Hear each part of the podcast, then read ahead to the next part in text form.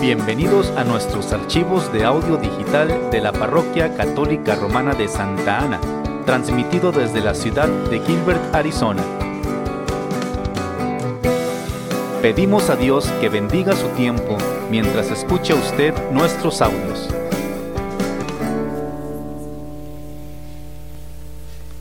Buenas tardes, hermanos.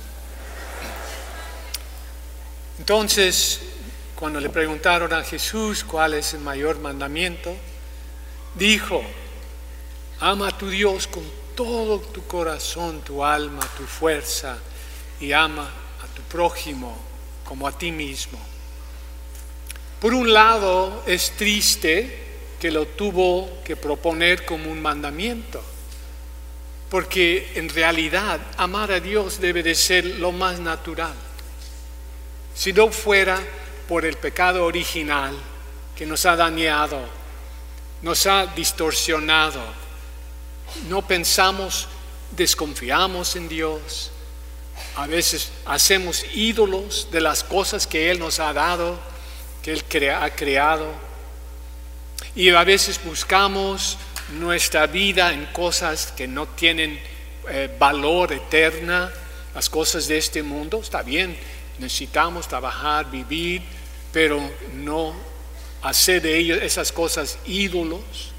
Si no fuera por esa tendencia, Jesús nunca tendría que decirlo porque, decirlo porque amar a Dios es lo más natural. Es como respirar el aire. Amar al que nos hizo, que nos dio todo, que nos mantiene vivos de minuto a minuto. Todo lo que tenemos lo hemos recibido de Él, el amor de Dios nos transforma. El que ama a Dios está en proceso de ser transformado. porque el amor de Dios es tan poderoso, es tan fundamental. El que ama a Dios y trata de servirle con agradecimiento por todo, esa persona está en proceso de cambiarse.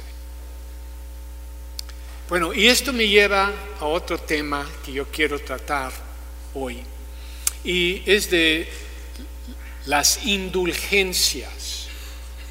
Las indulgencias. Hay muchos católicos que pues hemos escuchado esa palabra, pero muchos no, no entienden qué son. Hay algunos que piensan, pues ya no, ya no, ya no van, ya se ha cambiado, se ha cambiado esa enseñanza y no es cierto.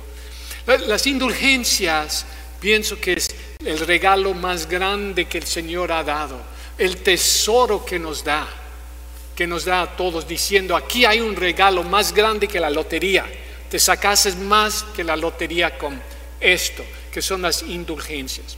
¿Qué son? Las indulgencias, como la entiende la iglesia, bueno, tiene varios aspectos, pero lo más principal es esto.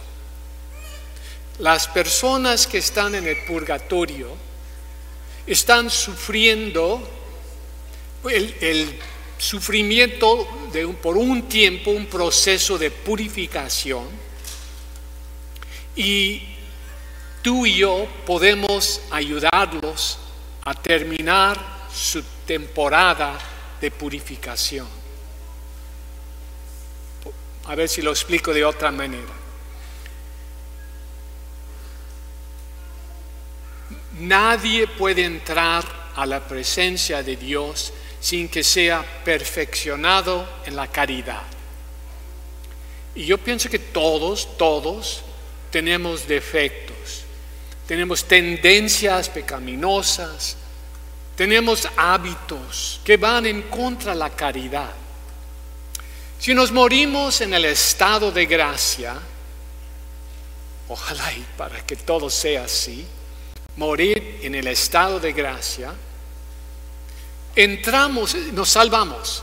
Dios nos salva, pero no podemos ver el rostro de Dios hasta que Él nos purificamos de esas tendencias. Por ejemplo, si una persona es una persona muy chismosa, toda la vida ha sido chismosa, ha juzgado a los demás y murmurado, etc. Bueno, se confiesa, se arrepienta de todo corazón, pero hay algo en su carácter que está mal formado por ese hábito. Cuando llega a su juicio, va a necesitar una purificación. Igual que un hombre que ha sido borracho, ha tomado mucho, ha maltratado a su familia durante sus tomaderas. Cuando llega, se arrepienta, se convierta, se confiesa, pero su carácter así ha sido otra vez mal formado por todo lo que ha hecho durante esos años. Esos años. si, no, si no hace penitencias aquí en esta vida, va a tener que pasar por una temporada de purificación. Ese es el purgatorio. Bueno, como estamos ahorita, ya vamos a comenzar el mes de noviembre, que es el mes, en que nos enfocamos en la comunión de los santos, los que están en el cielo, los que estamos aquí, los que están en el purgatorio, esa conexión que tenemos entre todas, todas tres partes de la iglesia. Entonces es, es bueno para que enfoquemos en las indulgencias, que tenemos esta oportunidad de adquirir, ganar una indulgencia para una persona, varias personas que conocemos, seres queridos, amigos que han fallecido. Puede ser, puede ser una indulgencia parcial, o sea, eso ayuda a disminuir el tiempo que van a sufrir en el purgatorio, o una indulgencia plenaria que termina el tiempo que están en el purgatorio. Les voy a decir cómo se puede ganar las indulgencias, pero quiero decirles antes un testimonio que es algo personal para mí, para que vean por qué yo estoy tan dedicado, entusiasmado por las indulgencias. Mi mamá murió en el año 1999, en octubre de 99, unos meses antes del año 2000 que era el año de jubileo. Y en ese año, en el año 2000, el Papa nos presentó varias oportunidades para ganar indulgencias. Por ejemplo, pasando por las siete puertas de siete iglesias en la diócesis, varias maneras. Entonces yo quería sacar una indulgencia por mi mamá. Y hice todo lo que se tuvo que hacer y durante la misa que estaba yo celebrando, en un instante yo vi a mi mamá entrar al cielo. Y la vi en una belleza increíble. Era mi mamá, pero no como la conocía. Ya estaba grande cuando falleció, había tomado varios medicamentos que la disfiguraba su rostro, etcétera. Oh, la estaba, pero bellísima, joven, ligera, una cosa increíble.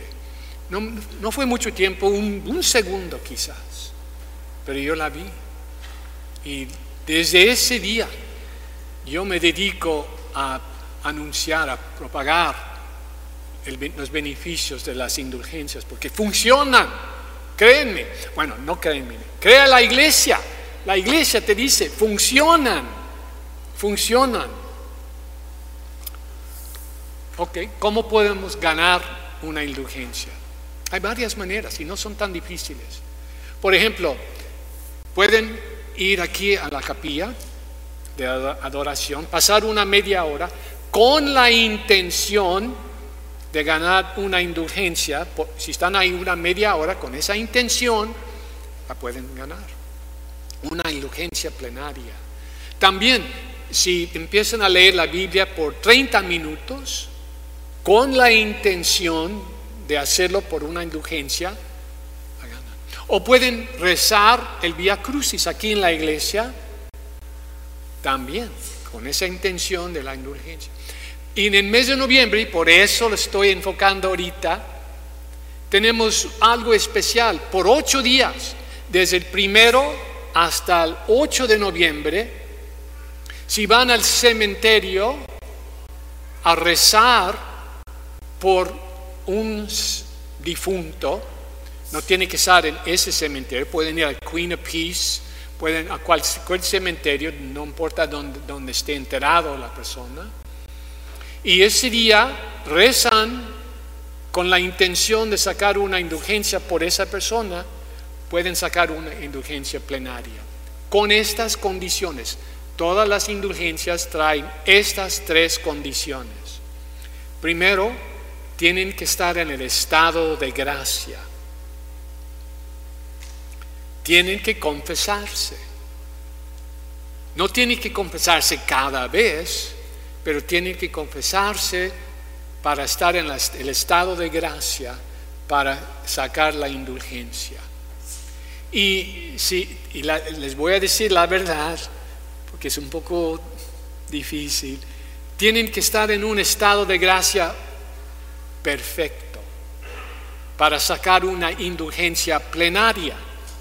Si están en el estado de gracia, pero no, o sea, han cometido pecados veniales, pueden sacar una indulgencia parcial.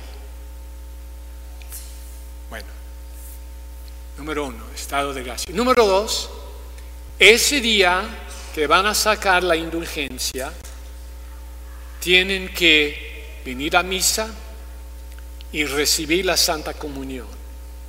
Si no pueden venir entre semana, háganlo el próximo domingo. Después de la misa, váyanse al cementerio a rezar y a ofrecer la, indulgencia. Misa y la comunión. Y número tres, tienen que rezar por las intenciones del Santo Papa. Un Padre nuestro, un Ave María, un gloria, gloria al Padre. Esas tres condiciones.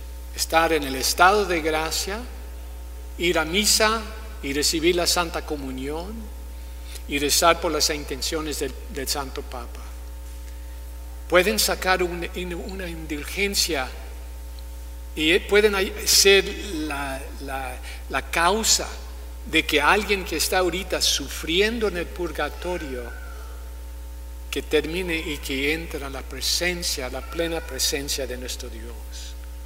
Qué, qué tesoro. Ojalá y que ustedes captan qué, qué gran tesoro, qué gran qué regalo tan grande Dios nos, nos brinde con esta oportunidad y no se la pierden.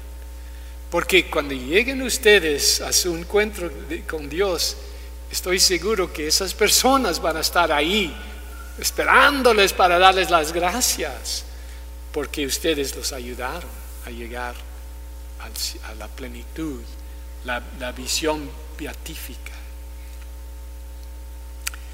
Gracias Señor por la comunión de los santos y gracias por tu santa iglesia. Amén.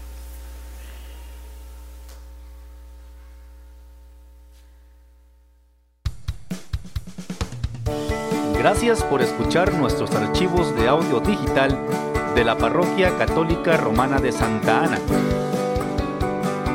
Para más archivos de audio, puede usted visitar nuestra página web www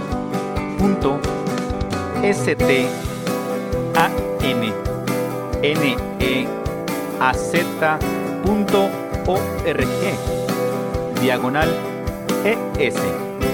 Santa Ana ruega por nosotros.